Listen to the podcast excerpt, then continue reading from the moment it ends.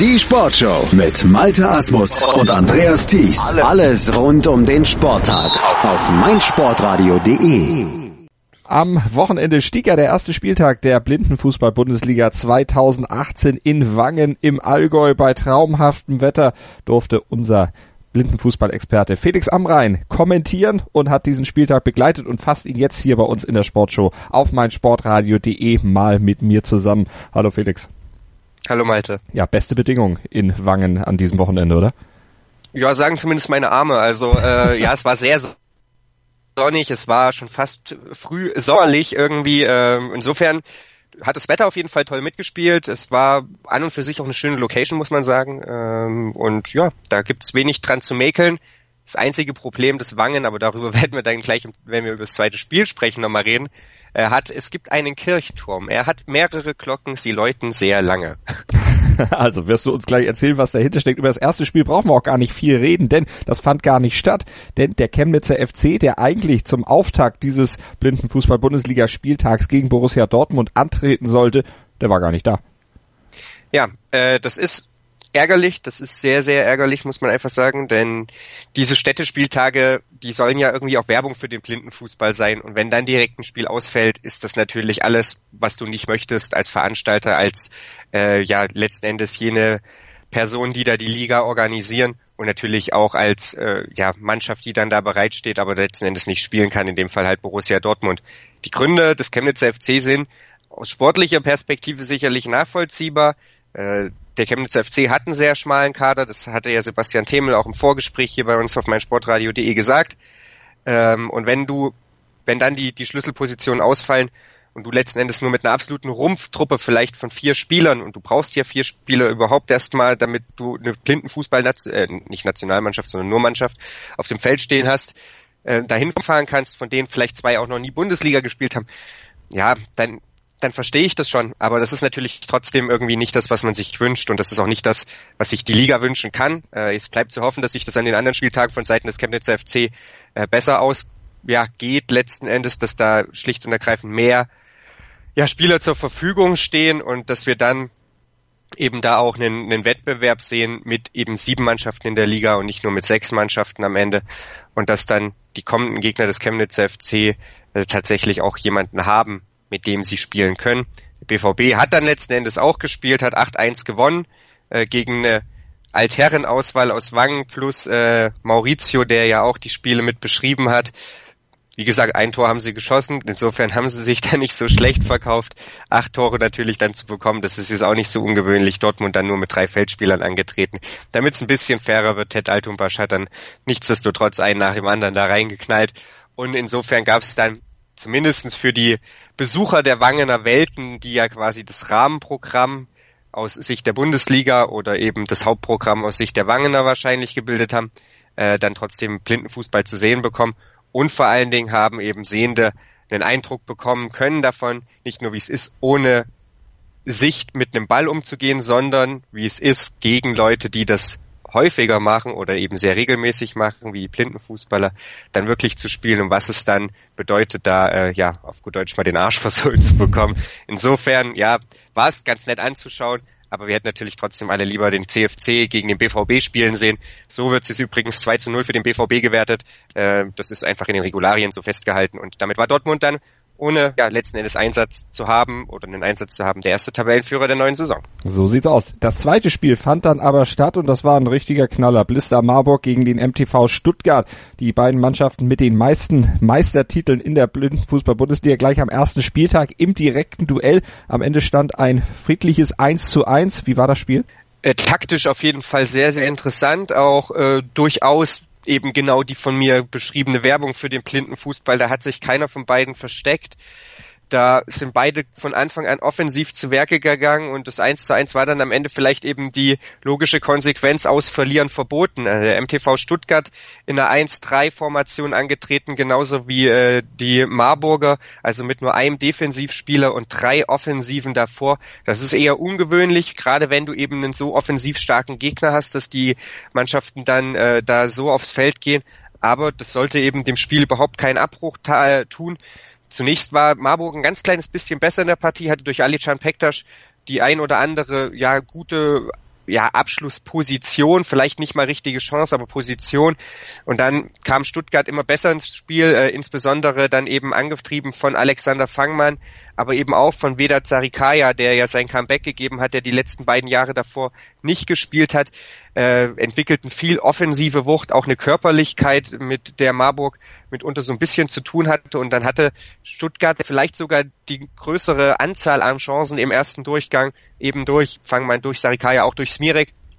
Aber auf der anderen Seite, und das muss man eben Marburg zugute halten, haben die das Stuttgart dann auch schwer gemacht. Stuttgart hat vielleicht mehr den Ball, aber Marburg hat aus diesem 1-3 immer wieder sehr, sehr schnell kompakt alle Mann hinter dem Ball gezogen und damit natürlich die Räume eng gemacht und dann folgte schon fast, was folgen musste, nämlich der Konter von Marburg und dann das 1 zu 0 eben auch in der zwölften Spielminute.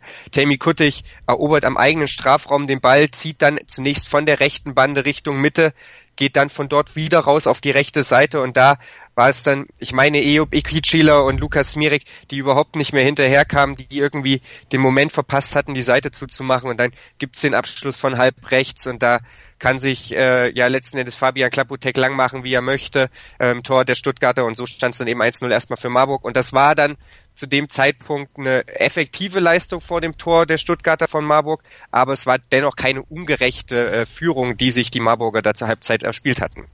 Und wir hören den Torschützen Taimi Kuttig nach seinem Treffer. Klar, also ich habe heute gemerkt, dass ich gut durchkomme. Ich bin mit mir eigentlich ganz zufrieden. Äh, eigentlich auch mit der Mannschaftsleistung, weil wir haben echt gut gespielt, beide Mannschaften. Ähm, deswegen ist es, klingt es schon negativ mit zwei verlorenen Punkten, aber äh, ja, ich, ich fand uns halt ähm, taktisch halt dominierend und deswegen sind es zwei verlorene Punkte für uns halt. Taktisch dominierend, Felix, aber in der zweiten Hälfte fiel dann doch noch der Ausgleich. Ja, also ich möchte ihm da auch gar nicht groß widersprechen. Das war taktisch von beiden Mannschaften gut, von Marburg aber einfach noch ein bisschen besser. Sie haben dann zu Beginn der zweiten Halbzeit von 1-3 auf 3-1 gewechselt, wollten eben defensiv sicher stehen um dann eben den alles entscheidenden Konter zu setzen. Haben dann eben auch Kuttig nach hinten gezogen, haben Butessen nach hinten gezogen, Pektasch wurde zur Halbzeit rausgenommen, für ihn kam Niklas Schubert und das Problem war dann aber, dass sie, glaube ich, über dieses, wir lassen Stuttgart kommen, wir geben Stuttgart keine richtigen Torchancen, irgendwie sich dann ja so ein bisschen vielleicht auch zu sicher gefühlt haben. Ähm, sie haben dann schlicht und ergreifend halt ja statt Stuttgart selber zu beschäftigen, den unentwegt den Ball gegeben und das ging dann eben irgendwann mal nach hinten los. Sie haben zwar dann irgendwann auch wieder umgestellt auf 1-3, das war nachdem Schubert verletzungsbedingt in der 29. raus musste, Pektasch wieder reinkam, aber auch zu dem Zeitpunkt immer alle Mann hinter dem Ball und sehr, sehr tief gestanden. Also Stuttgart einfach komplett, ja, die eigene Hälfte äh, oder zumindest die Hälfte der eigenen Hälfte angeboten, um ja dort zu spielen. Und dann war es anderthalb Minuten vor dem Ende auf einmal so weit, dass Lukas Mirek völlig frei, wirklich völlig frei vor Martin Mania äh, stand und dann ja da ohne Bedrängnis einschieben konnte. Der Ball ist, ich glaube, es war nach einer Ecke, wenn ich mich jetzt richtig erinnere, ähm, erstmal ja Richtung kurzer Pfosten gekommen, wurde dann nochmal durchgesteckt Richtung langer Pfosten. Und da stand Lukas Mirek hatte wirklich überhaupt keinen Gegenspieler und konnte dann ausgleichen. Und dann, und da, äh, ja, muss man Tammy vielleicht auch nochmal dran erinnern, dann hatte auf einmal Stuttgart wirklich richtig, richtig die Hand am Sieg, denn die bekamen noch zwei riesengroße Chancen. Äh, eine davon eben nochmal durch Smirek, da geht der Ball am Ende an den Pfosten, da war aber meiner Meinung nach Martin Mania eben auch nochmal dran und es gab noch eine weitere Chance für den MTV Stuttgart. Auch da äh, Mania wirklich mit der Hand gerade noch so rausgefischt und um den Pfosten dann rumgelenkt. Also in diesen letzten anderthalb Minuten hatte Stuttgart auf einmal nochmal richtig den Fuß auf dem Gaspedal und hatte dann Marburg wirklich am Rande der Niederlage. Insofern ist es unentschieden, denke ich, am Ende durchaus das gerechte Ergebnis, wenngleich sich insbesondere nach den ersten 20 oder letzten Endes muss man ja sagen, fast nach 38 Minuten für Marburg wie zwei verlorene Punkte anfühlte. Und wir hören den Stuttgarter Alex Fangmann, der ja dieses 1 zu 1 vorbereitet hat. Äh, ja, also ich glaube, wir wollen schon wieder dahin, wo wir von der Spielerstärke an sich auch hingehören. Jetzt, wie gesagt, letztes Jahr hatten wir ein bisschen Umbruch. Ähm, das dauert halt einfach seine Zeit. Wir haben jetzt heute auch gegen die starke Marburger Mannschaft jetzt noch nicht so viel Neue eingesetzt.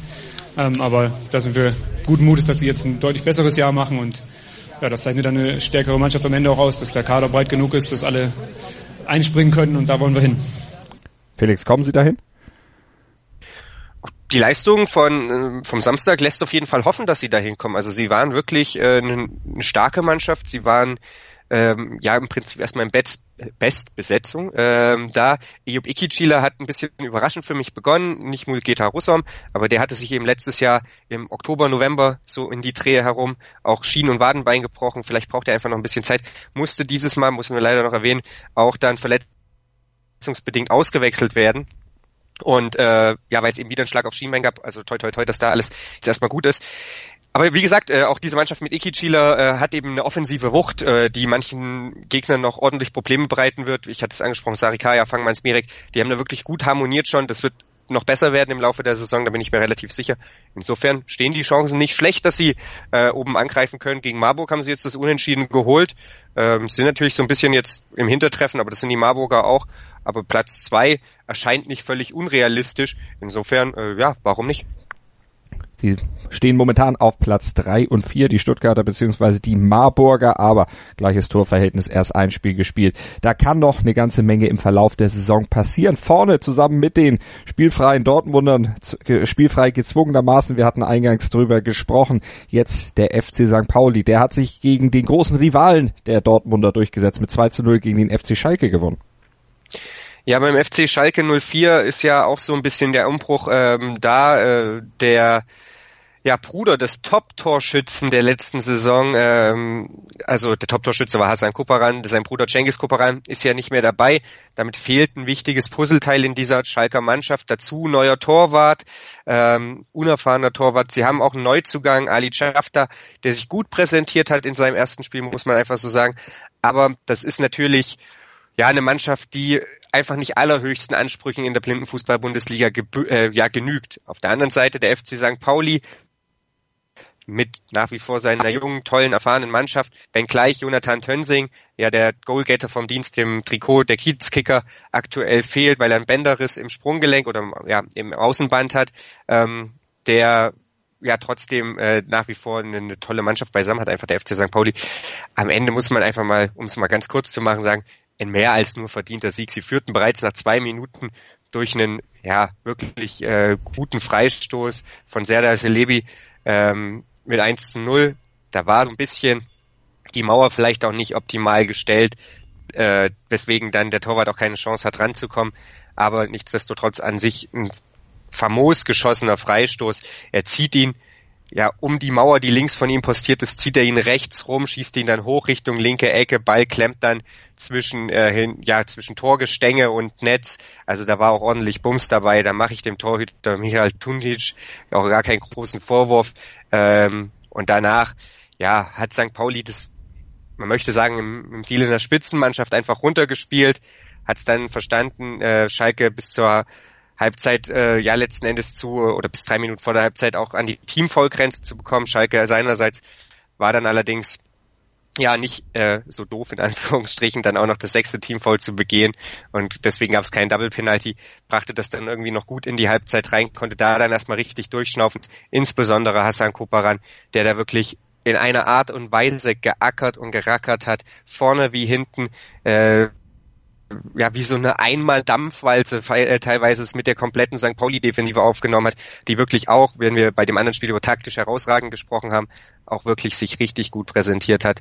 Ähm, ja, aber nach wie vor stand es eben zur Halbzeit nur 1 zu 0 und auch über weite Strecken der zweiten Halbzeit stand es eben nur 1 zu 0 und ja, es gab die ein oder andere Abschlusssituation für, für die Schalker, für die Gelsenkirchner, aber es war eben nie so richtig zwingend, dass man den Eindruck hatte, Sven Kronau müsste sein ganzes Können im Kasten des äh, FC St. Pauli auspacken. Insofern geht es auf jeden Fall mehr als nur in Ordnung, dass St. Pauli hier gewonnen hat. Zumal sowohl in Halbzeit 1 als auch in Halbzeit 2 durch Celebi noch zwei Innenpfostentreffer gab, wo wahrscheinlich wirklich nur Millimeter fehlen, damit der Ball dann ins Tor reinspringt. So sprang er jedes Mal wieder raus. Am Ende machen sie dann wenige Sekunden vor Ende den Deckel drauf. Da gab es wieder einen Freistoß. Da müssen wir jetzt wirklich darüber sprechen, dass Michael Duncic äh, die Mauer einfach völlig falsch stellt die Mauer äh, löchrig wie so ein Schweizer Käse, da geht das Ganze schon los. Außerdem steht sie halt irgendwie viel zu weit links und so kann dann Rasmus Nayes den Ball freigegeben, nachdem der Ball freigegeben wurde, den Ball annehmen, macht sogar noch zwei, drei Schritte Richtung Tor, weil auch keiner aus der Mauer rausläuft, macht noch einen Schritt nach rechts, schießt ihn dann links unten rein. Ähm, ja, das war einfach in dem Moment schlecht von Schalke, muss man so sagen dürfen. Äh, das sind aber letzten Endes ja Lehrmomente, die dann bei Tunjic hoffentlich äh, schnell dazu führen, dass er ja da seine Mauer und äh, seine Vorderleute im Griff hat.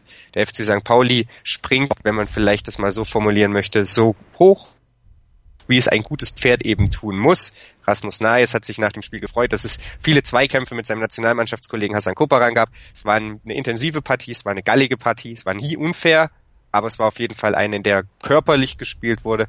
Und äh, ja, das ist was, das äh, Rasmus Naes sehr schätzt. Das hat er mir nochmal so gesagt. Insofern ja, hatten, glaube ich, alle ihren Spaß, wenngleich die Schalker sicherlich gerne auch ein oder ja womöglich drei Punkte mitgenommen hätten.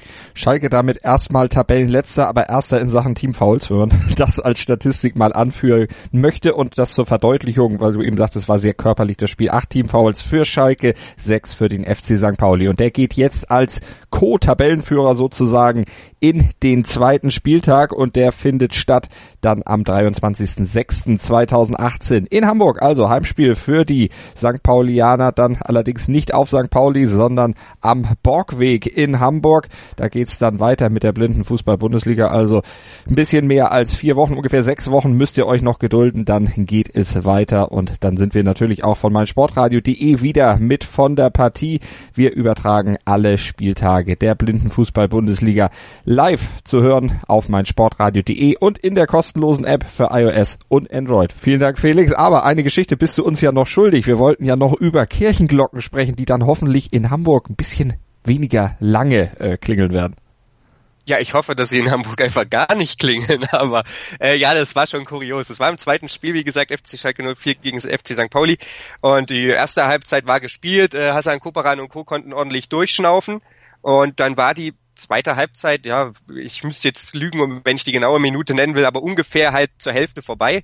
Und dann fingen die Kirchenglocken an zu läuten. Bereits zu Beginn der zweiten Halbzeit läuten schon mal kurz Kirchenglocken und äh, für alle, die das vielleicht nicht wissen, so kannst du nicht Blindenfußball spielen. Dann hörst du den Ball viel schlechter, deswegen unterbrechen die Schiedsrichter bei Kirchenglocken, bei Rettungshubschraubern, bei Sirenen und so weiter eben das Spiel. Und das ist ja nicht schlimm, wenn das eine oder zwei Minuten dauert. Aber beim zweiten Mal Kirchenglocken geläut, mitten in der zweiten Halbzeit, da haben wir irgendwann auf die Uhr geguckt und dann waren so sechs Minuten rum. Und dann wussten wir auch nicht mehr so richtig, was wir erzählen sollen. Aber es ging ja noch weiter. Und irgendwann, als dann zwölf Minuten vorbei waren, hörten diese Kirchenglocken tatsächlich wieder auf zu läuten. Also wer auch immer da in Wangen im Allgäu so festlich geheiratet hat, dass die Kirchenglocken zwölf Minuten läuten mussten, dem wünsche ich eine Ehe, die hoffentlich nicht nur zwölf Minuten, sondern eher, weiß ich nicht, 120 Jahre dauert, denn uns hat ja einiges an Nerven geraubt. Also hoffen wir, dass in Hamburg dann alles ruhig bleibt und das Ganze dann auch regulär über die Bühne gehen kann. Nicht nur ohne Kirchenglocken, sondern dann auch mit allen Mannschaften, die vorgesehen sind. Blindenfußball-Bundesliga, wie gesagt, 23.06. geht es weiter mit dem zweiten Spieltag dann auch hier wieder auf meinsportradio.de. Sei dein eigener Programmchef. Mit unserer neuen meinsportradio.de App wählst du jetzt zwischen allen Livestreams und Podcasts. Einfach, immer, überall. Hol dir unsere neue App für iOS und Android und bewerte sie jetzt bei Google Play und im App Store von iTunes. Mein Lieblingspodcast auf meinsportradio.de. Hallo, wir sind Andreas Thies und Christian Oemicke von meinsportradio.de Go Snooker. Regelmäßig berichten wir in einstündigen Sendungen über das Geschehen auf dem Grüntisch. Dazu gibt es tagesaktuell in der Sportshow auf meinsportradio.de die neuesten Ergebnisse. Wenn dir gefällt, was wir tun, freuen wir uns über eine gute Bewertung bei iTunes. Dir gefällt, was du hörst? Dann rezensiere unsere Sendungen jetzt auf iTunes und gib ihnen fünf Sterne. Hey, Malte Asmus von meinsportpodcast.de hier. Ab März geht's weiter mit unseren 100 Fußballlegenden. Staffel 4 bereits. Freut euch auf Zlatan Ibrahimovic, Michel Platini, Cesar Luis Minotti, Paolo Maldini, um nur mal vier zu nennen. Und bis wir mit der vierten Staffel kommen, hört doch einfach nochmal rein in die bisherigen drei Staffeln. Ronaldinho, Sepp Meyer, Gary Lineker, Lothar Matthäus und viele weitere warten da auf euch. 100 Fußballlegenden. Jetzt. Überall, wo es Podcasts gibt.